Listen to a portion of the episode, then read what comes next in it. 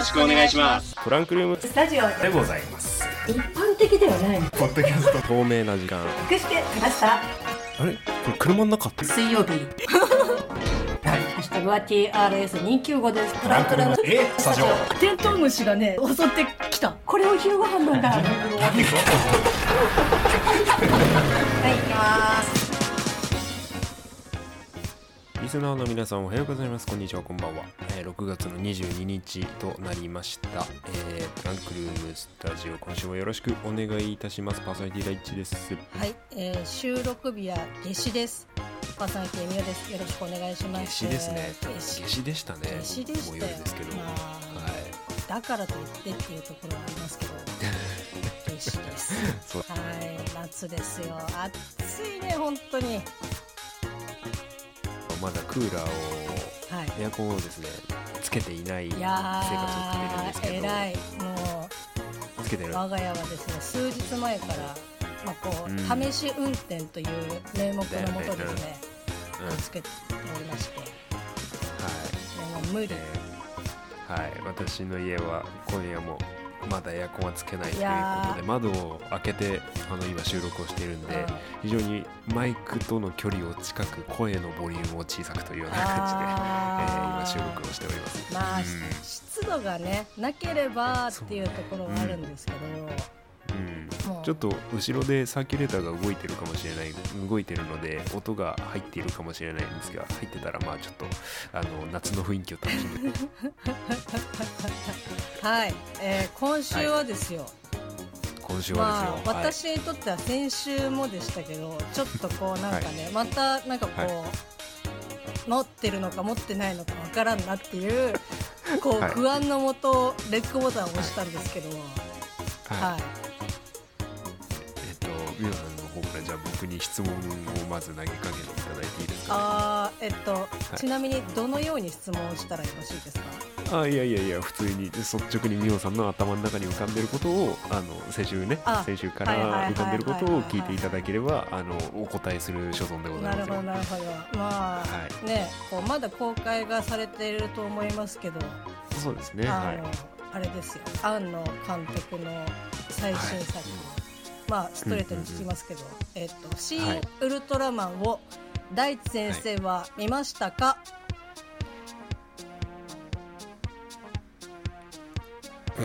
見てないです。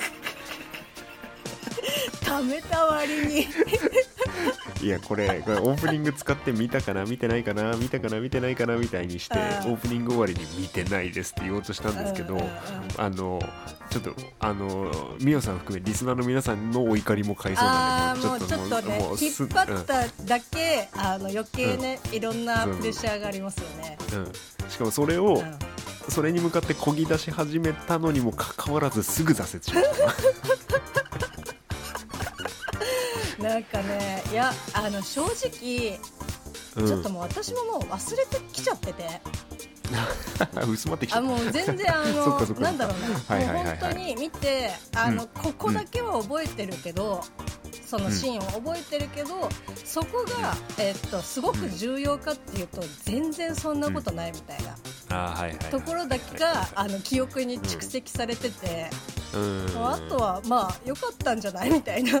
薄っぺらい感想しか多分出ないと思いますけど。うん、いやあのでもうん。これだけは分かってほしいんだけど興味ないから見に行かないわけじゃない。なるほど。見に行きたいんだけどなかなかちょっとタイミングが合いませんでして、はいはいはいはい、うん、まあねあのードラマぐらいだったうん。らちょっと見れるっていうような感じで、オビワンと水マーベルはあのちゃんと見てるんあですけー逆に私はちょっとねまだ見れてないんですよ、どああ、はい。うんえ両方両方ともちょっと見れてなくてまあそれそ、ね、ビワンはあと1話ぐらいだったからね。なるほどなるほど。うんあの貯めてみるのもいいと思う、うんうんうんうんうん。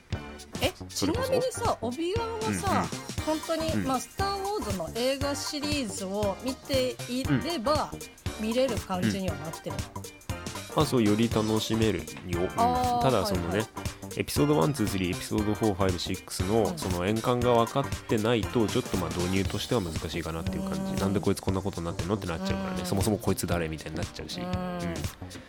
まあまあまあファン向けコンテンツの一つだけど、まあ、全世界全世界のファンが待ち望んだような作品ではあるので、まあ、今度ね皆さん一気に見たら、あのそれ話しましょう。はい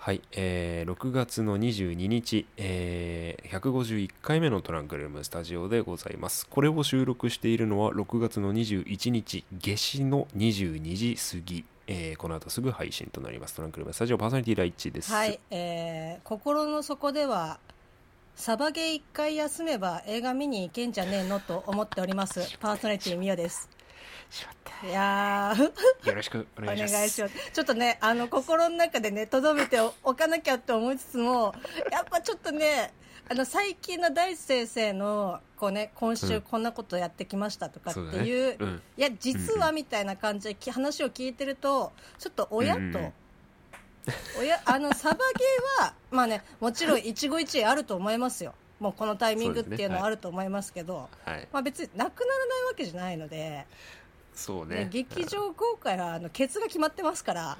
ああ、そうだね。グーのでもないよ、本当に。そして図星だったという。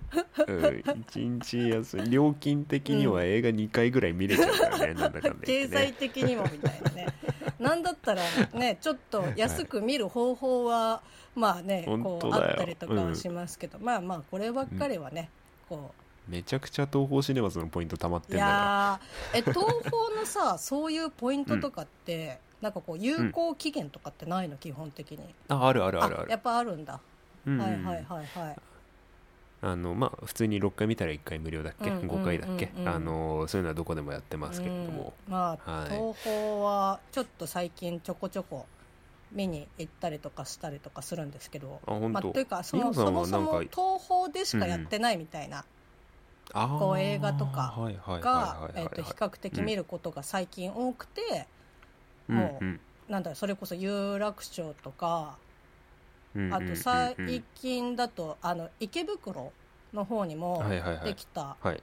ので、えっと、見に行ったりとか。東宝シネね、はい。綺麗ですよね、うん池そうそうそうそう。有楽町は行った時にはちょっとあなんか老舗みたいな感じはしましたけど。ああうん。うん、有楽町はなんだっけ？東宝シネマズ有楽町とあと日比日比谷シャンテ、うん。別なのかそれは、うんうんはいはいうんあの僕もあそこであのビジットを見たんですよ。ああシャマランの。めっちゃ怖いね、なんか劇場の雰囲気は。えそれはあの有楽町の方で？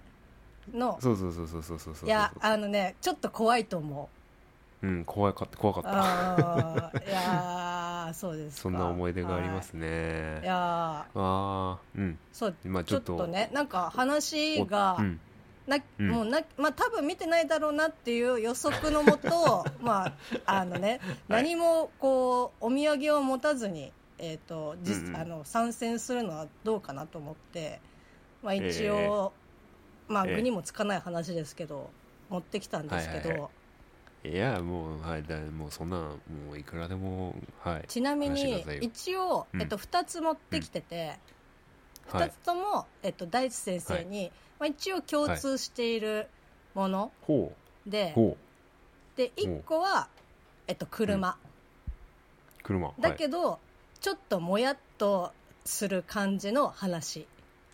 はいはいはいはいではい。もう1個は、えっと、プール。プール。プールあまあまあ季節柄ですか。プールではい。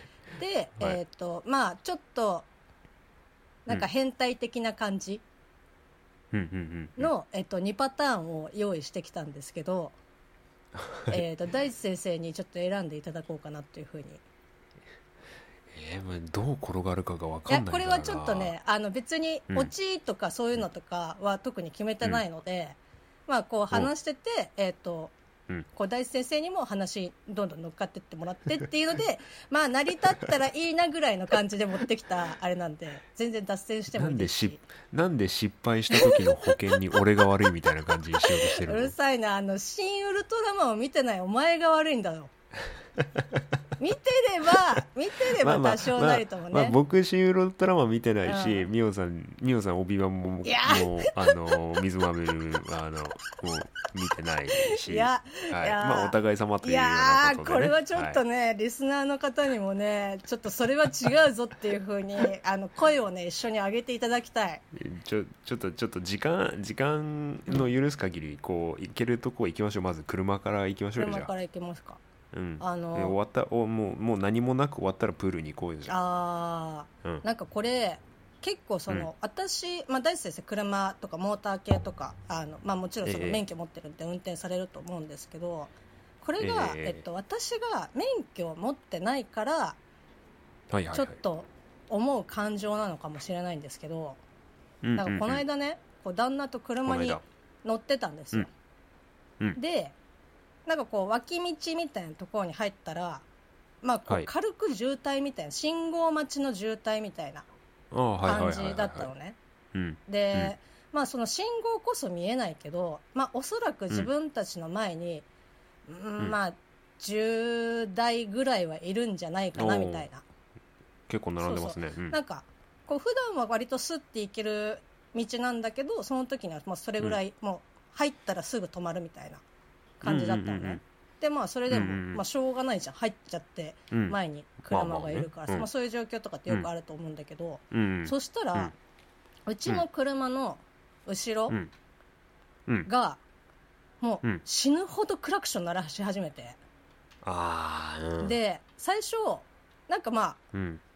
ほえー、と通行の人とかも脇いたりとかするから、なんかそれとかで鳴らしたのかなって思ったら、うん。もん。ん。ん。うずっと、もうあの列に対して鳴らしてるだ。もうんもうずっなんか最初、えなんかうちがなんかやったのかなって思って、うんうんうんでも別に普通に思っちゃうね。うん並ん並んでるっていうか止まってるし、うんって思ってずっと鳴らしてるわけ。でそしたら、うんうん。ちょっとずつ車が動き出したわけよ、うんうんうん。でまあその旦那曰くその車間をすごくこううん。開けてる人うんうんうん。に対して、なんかまあうん。言い方あれだけど、もう詰めろよみたいな感じで鳴らしてるんじゃないのみたいな。でまあさちょっと動くわけさ。うんでも言うたってまあ車1台分動くかそれぐらいのあれなわけよ。詰めたとまあどちらにせよその列は解消されないもんね。詰めたところでみたいな。うん。でもそれでもずっと鳴らしつけててんの。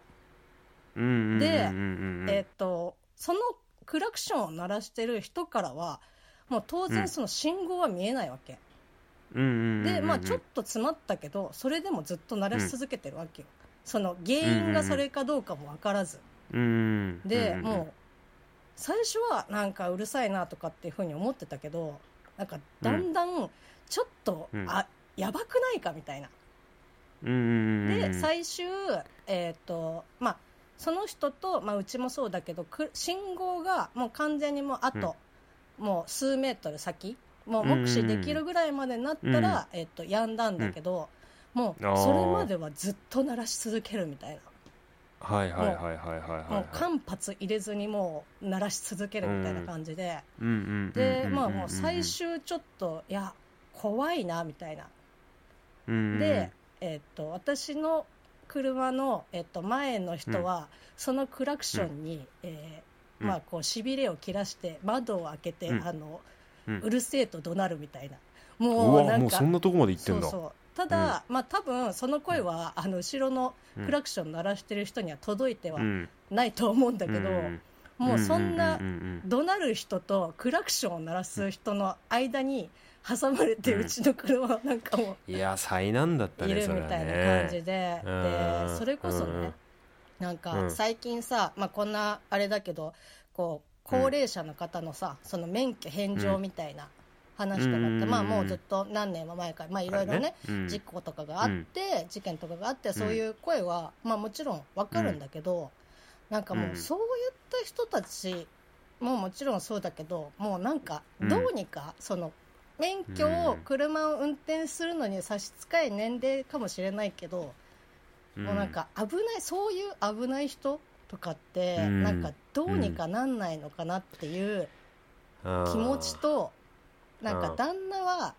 まあでも、なんか普段車ね運転する人なんだけど、やっぱその休日運転する人に対しては結構厳しいのよ、うん。なんかわかるよ。ううんんそうわかるわかる。そう。であの、まあうん。クラクション鳴らしてる人の、まあ、気持ちもわかると、だけど、うんうんうんうん、そのクラクションをね延々と鳴らし続けることは俺は絶対しないけどその気持ちはちょっとわかるみたいな、でも私は全然わかんないわけよ、うんうん、だってもう待つしかないじゃんっていう。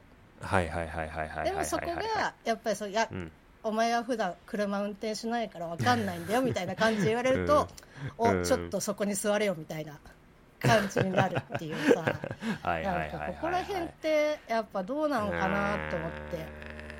まあねこういろんな側面からお話ができるような事柄だけど、うーんまあうんどこから話そうかね。っていうのをねまあももちろんもちろんね、うん。うん、その理由はどうであれその前にいる車両もしくは車列あもしくは歩行者でもいいよ、うん。に対してクラクションに対で意思表示をするっていうことは日本の法律の話から言って間違ってるんだよねまず。うん。まあ、あの皆さんクラクションって言ったけどクラクションって実は商品名であ。の正しくは軽音機って言うんだけど軽的っつったかな忘れちゃった、うん、まああのまあ、豆知識は置いといて、あの標識上で軽音機軽的鳴らせっていう標識が実はあってそういうところ以外ではあの鳴らしちゃいけないの、そもそもみたいな。うん、でましてや威嚇の目的等であの鳴らすっていうのはあの本当だったらおおまわりさんいたら検挙できるようなことなんだけどまあまあ法律がどうこうみたいな話は、まあ、ぶっちゃけもうそういうもう普段運転するっていうのだともう検温器に関しては何も関係ないわけですよ。うんうん で、えーまあまず、まあ、まずもうその時点でありえないよねっていうのと、んんまあその、まあ、法律がどうこう言うよりも僕としてはそのうん。クラクションの意思表示することは、まあ、法律がどうであれもうみんな浸透してることだし、うん。いいとは思うの,、うんうんうんうん。あのありがとうの意味でクラクションをプッて鳴らすことももちろんあるし、うん別にあのいいとは思うんだけど、うん。あの何らかの自分に正当性があると確信して、えーお前何やってんだの意味でクラクションを鳴らす場合って、うん。あのまあもちろん褒められたことじゃないんだけどさ、うん。あのどうしてもあるわけよ運転してると、まあまあ。だって日本の自動車社会がそうなっちゃってるから、ああそうだね、うん。あの小学生に対してこっちを気づかない小学生に対して車がどうやってアピールをするか、もしまあ小学生がこっちに飛び出てきたら止まんなきゃいけないのが日本の道路交通法のルールなんだけど止まれない止ま、えー間に合わない場合どうやって自分の存在を認知してもらってその後の回避行動につながるかつなげることができるかそれってクラクションなんですよ。うんうん、相手に気づいてもらって、相手にも回避してもらうっていう、うん。そうそうそう。まあまあうん。意思表示のためっていうようなことで広くはまあちょっとここでは言わせてもらうけど、うんでそのなんていうかな。まあそれそのクラクションをその自分の主張怒りうん。に怒りをクラクションに変えてあのプップーと鳴らす場合って、うん。結果的に周りの車を巻き込むって分かります、まあ、今回で言うとミオさんなんだよ。間に挟まれた、うんうんうんうんうんうん。後ろのやつは早く行きたくて鳴らしてる、でもしかしたらミオさんよりも前に前の車が例えばあんまり車を運転しない人でそいつがもうちょっと詰めたらその車も少し前に行くことができて信号を少しでも早く当たることができたかもしれない。かもだね。うん。かもしれない、うん、だからその自分まあ今回は極端だけど、うん。その後ろの車が意思を伝えたいことってその前の人全員に伝わるわけじゃないですか。ああ確かにミオさんの1台前の車が原因で渋滞を作ってたとしてミオさんの後ろの車がクラクションをどれだけ鳴らしてもミオさんは巻き込まれるわけじゃん。まあ確かにだってその声の通り道だから、ねクラクションの音の。確かに、うん、で周りの歩行者だったりもあいつなんだってなるわけじゃん。まあやなってたでしょうねうん、だからそこの意思表示の出すタイミングとかっていうのもまず考えないとっていうのだし、まあそもそも自分の主義主張を公共の道路交通あの道路上で主張するのは間違ってるんだけど、ううんんうん。まあまあまああのまあ、間違ってるっていうのとあとおかしい、あのー車を運転する人これ車を運転しながら聞いてる人もあのいるの知ってますけどこのトランクルームスタジオね、あのー道路上にはあのおかしいやつしかいないです基本。ええあのこれは人間の心理上当たり前のことであの人によってあの強い弱いがあるだけっていう話なんだけどじあの人間っていうのは自分の力以上のものを自分が操作してるとあの多かれ少なかれ自分が強くなった気になるものです。あまああの車乗ると運転かわあの性格変わる人とかいるじゃないですか。まあ、そうい。うのはいも典型だと思うけど、い、い方向に変わる人もいれば悪い方向に変わる人ももちろんいるけどね。うん、なのであのーまあ道路上にはいろんな人がいます。そしておかしい人の方が多いですっていうぐらいであの気持ちで運転してた方がまあおおらかには運転できるのかなっていうような感じ。ーあーなるほどね、うん。客観的にちょっと見てみたいなうんそう、うん。だからまああのやべえやつってやっぱ運転してる時間が長ければ長いほど遭遇率は高くなるわけですからみんな見るわけですよよく。あだからあのーなんだろうミオさんの旦那さんみたいに後ろでクラクションピーヒラピーヒラ鳴らしてるやつがいてもあの何にもせずに平然とその場を乗り切るっていうのが正ー解。あー。1台前の人みたいにうるせえよって言った時点でそいつも一緒。あ自分の主義主張を、あのー公共の道路という場所で主張しちゃった時点でもうそこはどっちも悪になっちゃうと俺は思ーあーなるほどね。う、うん。まあ、もちろんねこのクラクションがよく働く面もあるけどでうるさいっていうのがよく働く面も、まあ、よくはなかなかないけど、うん。うん。でえーっとねあともう一つ思ったのが、あのー運転初心者さんに対して厳しい目になる。これはあのーまあまあ誰もが通るこれ道だと思う。あそれは最近よく運転してる人がってこと、うん。うんまあね車運転する人は誰でも通る道。ただ、うあの誰でも最初は初心者だったんだけどね、ああまあそうね、う、うん。で最近もうこれも分かるんだけど最近はレンタカーというものがめちゃくちゃ借りやすくなりましたここ数年。そうね、アプリで借りられます。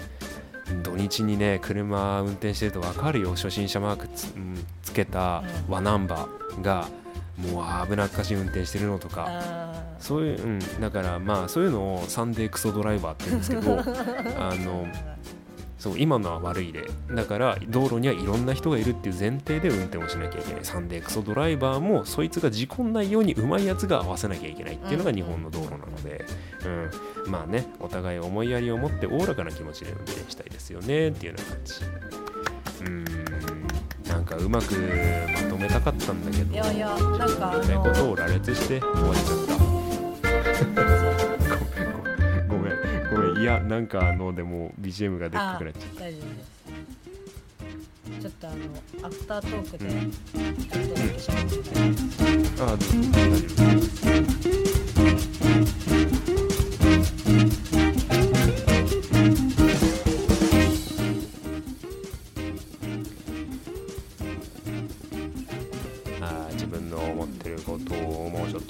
せないもんかねトランクルームスタジオ、えー251回目でございました。はい、いやでもなんか、は道路上にはやべえやつしかいないっていうのは、うん。こううん。ちょっと私の中ではあこれは名言だなっていうふうに思ってあの心に刻みたいと思いますけど、うん、いやあのねだって自分がどれだけ気をつけてても車が突っ込んだら事故になるわけじゃないですか。相手の車が自分に突っ込んできたら、ううんん。そう。で道に飛び出す小学生もあの小学生だからあのこちらが譲歩して許せるわけであって基本的に小学生であっても大人であっても道路に前見ないで飛び出してきたらそいつ頭おかしいんですよ。どう考えても。いやでさそのだ前にねそのうるせえっていうふうに言った人の車が、まあ、その信号を渡った後にもう止まって、あのうんなんか道具を出してる姿の横をうちが通り過ぎたの、でうんうんうんうん。どんな人がなんかあんなね、うるせえっていうふうに言ったんかなって思ってパッて見たら、あのうん。大地先生わかんないかもしれないけどあのクロマティ高校っていう漫画があるんですけどあの、そこに出てくる、えっと、怖いヤンキーみたいな顔でした。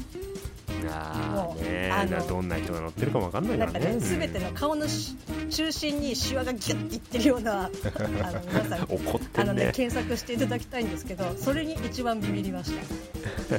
怖っ。みたいなまあ、皆皆さん思いやりを持って運転できるといいですね。ただあの覚えておいてほしいのは道路にはクレイジーなやつしかいないっていうのと車を乗ってる時は大体人は強くなった気分になってしまうっていうようなことなので、うん。まあねあの気をつけていきましょう 勉強になりました。